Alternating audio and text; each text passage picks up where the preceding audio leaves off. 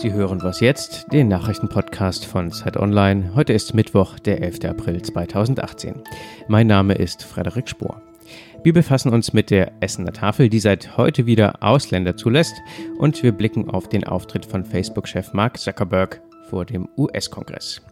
Darüber geht es nun auch in den Nachrichten. Der erste Auftritt war ja bereits gestern und in der ersten Befragung zeigte sich Zuckerberg im Senat wie erwartet als reuiger Sünder, der Besserung verspricht. Sein Unternehmen sei auf dem Weg zu einer neuen Philosophie, kündigte er an. Zuckerberg sagte auch, dass es immer eine kostenlose Version von Facebook geben werde. Investoren sahen den Auftritt des Chefs sehr positiv, der Aktienkurs legte deutlich zu. Heute tritt Zuckerberg noch einmal vor den Kongress. Wir sprechen mit Eike Kühl über die Befragung. Er ist bei Z-Online Redakteur für Digitales. Ein Luftangriff auf Syrien wird immer wahrscheinlicher. Die USA, Frankreich und Großbritannien haben offenbar ausführlich über eine Bombardierung beraten. Aus US-Regierungskreisen heißt es, möglicherweise werde man noch diese Woche angreifen. Eine endgültige Entscheidung sei aber noch nicht gefallen. Die westlichen Staaten werfen der syrischen Regierung vor, für eine Giftgasattacke in Duma verantwortlich zu sein. Im Weltsicherheitsrat scheiterten in der Nacht auf Mittwoch drei Resolutionsentwürfe zu dem Fall. Sie hätten unter anderem eine Untersuchung einleiten sollen. Die Vetomächte USA und Russland blockierten sich gegenseitig. Der Redaktionsschluss für diesen Podcast ist 5 Uhr.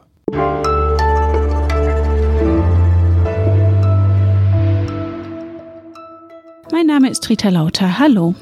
Anzug statt Kapuzenpulli. Facebook-Gründer Mark Zuckerberg ist vom sonnigen Kalifornien in die US-Hauptstadt Washington gereist, um im Kongress Rede und Antwort zu stehen. Einen persönlichen Auftritt vor Parlamentariern in Europa hatte Zuckerberg noch abgelehnt. In den USA kam er nicht mehr drum rum. Die Daten von 87 Millionen Facebook-Nutzern sollen in unberechtigte Hände gelangt sein. Zudem geht es um den möglichen Versuch der Wahlbeeinflussung durch die Datenanalysefirma Cambridge Analytica. Bei mir im Studio ist jetzt Eike Kühl, Digitalredakteur bei Zeit Online. Hallo. Hi. Eike, zunächst mal, was ist der eigentliche Skandal in den Augen der US-Parlamentarier? Die geklauten Daten oder der mutmaßliche Versuch der Wahlbeeinflussung? Nun, niemand weiß eigentlich, wie wirksam die Manipulationsversuche gerade während der US-Wahl 2016 überhaupt waren. Das weiß weder Facebook noch Cambridge Analytica.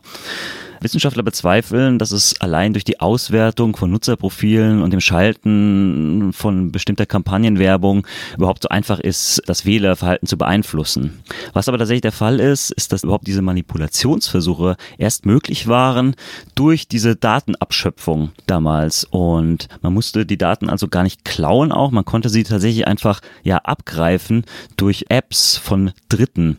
Und das ist eigentlich das Problem, das Facebook lange ignoriert hat und das jetzt auch im Kongress im Mittelpunkt steht. Schon vor seinem Auftritt in Washington hatte Zuckerberg ja einfachere Datenschutzeinstellungen und Auflagen für politische Werbung angekündigt. Ist das jetzt ein echter Fortschritt und funktioniert dann überhaupt noch Facebooks Geschäftsmodell? Ja, Facebooks Geschäftsführerin Sheryl Sandberg hat gerade jetzt erst eben in einem Interview gesagt, dass wenn es ein Facebook ohne Werbung gäbe, dann nur als Bezahlmodell. Also was natürlich ein bisschen darauf hindeutet, ganz ohne Werbung wird es so nicht gehen. Nun muss man aber auch sagen, dass es die Verbindung aus Werbung und Daten jetzt per se nicht so schlecht ist. Also das ist ja das Geschäftsmodell von unzähligen Plattformen im Netz, von vielen Medienangeboten auch. Also das geht schon.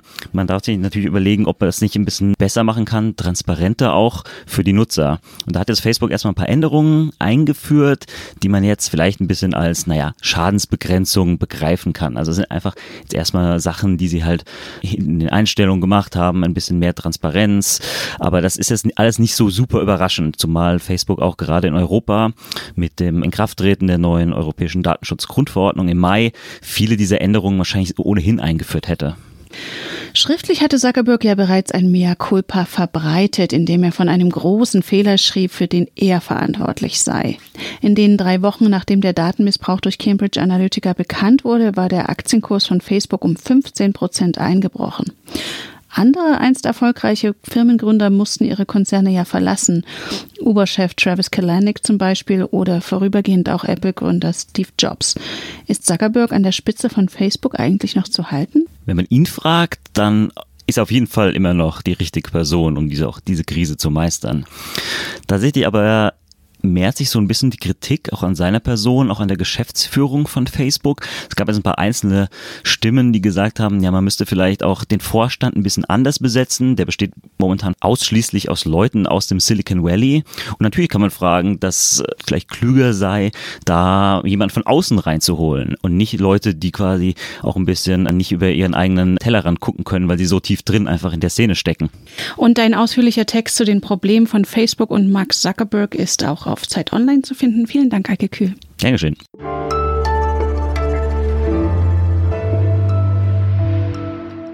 Und sonst so? In Genf treffen sich ab heute Tüftler und Bastler, um ihre neuesten Ideen vorzustellen. Sie hoffen, auf der internationalen Messe für Erfindungen Investoren zu finden. So gibt es etwa eine Gabel zu sehen, die dank ihrer eingebauten Technik Benutzer warnen soll, wenn sie zu schnell essen. Die Erfinder versprechen weniger Bauchschmerzen und eine bessere Verdauung. Eine andere Erfindung stellt der französische Umweltaktivist Yvon Bourgnon vor. Er hat ein Hightech-Boot entwickelt, das große Mengen Plastikmüll im Ozean aufsammeln und verarbeiten können soll.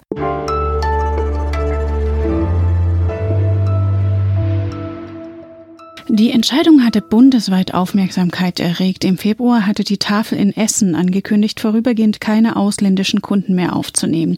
Der Chef der Essener Tafel hatte berichtet, dass sich ältere Tafelnutzerinnen und alleinerziehende Mütter von den vielen fremdsprachigen jungen Männern in der Warteschlange abgeschreckt gefühlt hätten. Heute nun nimmt die Tafel wieder ausländische Kunden auf. Für Zeit Online hat auch Philipp Reichert über das Thema berichtet. Hallo. Hallo Rita. Wie kam es überhaupt dazu, dass plötzlich so viele Ausländer zu den Tafeln kamen? Ja, um das zu verstehen, muss man sich mal anschauen, wer überhaupt zur Tafel gehen darf. Das sind Hartz-IV-Empfänger, das sind Menschen, die Wohngeld beziehen und Menschen, die Grundsicherung bekommen.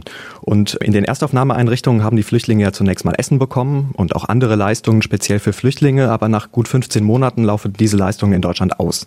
Und außerdem haben viele inzwischen von ihnen ihr Asylverfahren abgeschlossen, sind in eigene Wohnungen gezogen und können jetzt genauso wie Deutsche auch Sozialleistungen beziehen. Und deswegen dürfen sie auch zu den Tafeln gehen. Und außerdem muss man auch sehen, dass in vielen Flüchtlingsfamilien häufig mehr Kinder leben als in deutschen Familien. Drängeln und Schubsen, viele junge Männer. Ist das, was in Essen geschildert wurde, ein Einzelfall? Du hast dir ja die Situation in Potsdam angeschaut. Gab es dort ähnliche Probleme? Ja, die Probleme gab es leider auch in Potsdam. Ich habe da mit Helfern gesprochen und auch mit Kunden gesprochen und viele von ihnen haben gesagt, ähm, vor allem junge Flüchtlinge hätten gedrängelt und sich in der Tafel auch rücksichtslos bedient und vor allem ältere Menschen seien deswegen nicht mehr zur Tafel gegangen. Und wie haben Sie in Potsdam das Problem gelöst? Die Tafel in Potsdam hat da unterschiedlich darauf reagiert, aber vor allem haben sie früh reagiert, auch um so einen Aufnahmestopp wie in Essen zu verhindern. Die Mitarbeiter haben da überlegt, wie sie auch diese Flüchtlinge noch mit versorgen können und haben erst einmal mit den Bedürftigen gesprochen, die ohnehin schon lange zur Tafel gehen, um quasi zu schauen, ob für sie das in Ordnung ist, wenn sich der Kreis der Bedürftigen erweitert, also quasi für alle noch ein bisschen weniger Essen da ist. Und laut den Mitarbeitern war das für die meisten Bedürftigen okay. Und die Tafel ist dann hingegangen und hat Zugangskarten an die Flüchtlingsunterkünfte Unterkünfte verteilt. Diese Karten sind nicht personalisiert und ähm, die Heimleitung bzw. die Mitarbeiter in den Aufnahmeeinrichtungen entscheiden dann, wie viele bzw. welche Flüchtlinge am Tag kommen dürfen. Das ist das Erste. Und darüber hinaus arbeiten in der Tafel in Potsdam mittlerweile auch Flüchtlinge mit die natürlich dann auch die Sprachen vieler anderer Flüchtlinge sprechen und die im Zweifel dann eingreifen können, wenn es Missverständnisse oder Unklarheiten gibt. Und zum Dritten hat die Tafel ein Lossystem eingeführt, um dieses Gedrängel zu verhindern, von dem ja auch in Essen gesprochen wurde. Seitdem ziehen in Potsdam alle Kunden eine Nummer und wissen dann, wann sie quasi in der nächsten Woche an der Reihe sind und wann sie kommen müssen. Nur alte Menschen und Menschen, die nicht so gut gehen können, die werden dann regelmäßig dazwischen geschoben. Die Debatte hat den Tafeln ja viel Aufmerksamkeit eingebracht. Hat sich das auch auf das Spendenaufkommen ausgewirkt? Ja, das hat es. Seit der Debatte gibt es deutlich mehr Essensspenden, aber auch mehr Fördermitglieder, die Gelder an die Tafeln spenden. Das hat mir die Leiterin der Potsdamer Tafel gesagt. Die hat auch bundesweit einen ganz guten Überblick, weil sie zweite Vorsitzende des Vereins der Tafeln in Deutschland ist. Mal grundsätzlich gefragt, Deutschland erwirtschaftet Jahr für Jahr Rekordüberschüsse. Wie kann es in einem so reichen Land eigentlich sein, dass Menschen, die Sozialleistungen beziehen, auf Lebensmittelspenden angewiesen sind? Werden da nicht staatliche Aufgaben an die Tafeln outgesourced? Ja, das kann man durchaus so sehen. Auch der Bundesverband der Tafeln kritisiert ja genau das, dass er staatliche Aufgaben mit übernimmt. Um das zu verstehen, muss man sich einfach mal anschauen, wie sich Hartz IV zum Beispiel zusammensetzt. Alleinstehende bekommen ja derzeit 416 Euro pro Monat und die sind sehr, sehr knapp kalkuliert. Etwa 145 Euro sind für Essen und Trinken vorgesehen. Das sind weniger als 5 Euro pro Tag. Und ja, wer da einige Euro durch den Gang zur Tafel sparen kann, kann natürlich dann mal an anderer Stelle einfach ein paar Euro mehr ausgeben. Vielen Dank, Philipp Reichert. Gerne. Das war was jetzt, der Nachrichtenpodcast von Zeit Online. Eine neue Folge gibt's morgen wieder.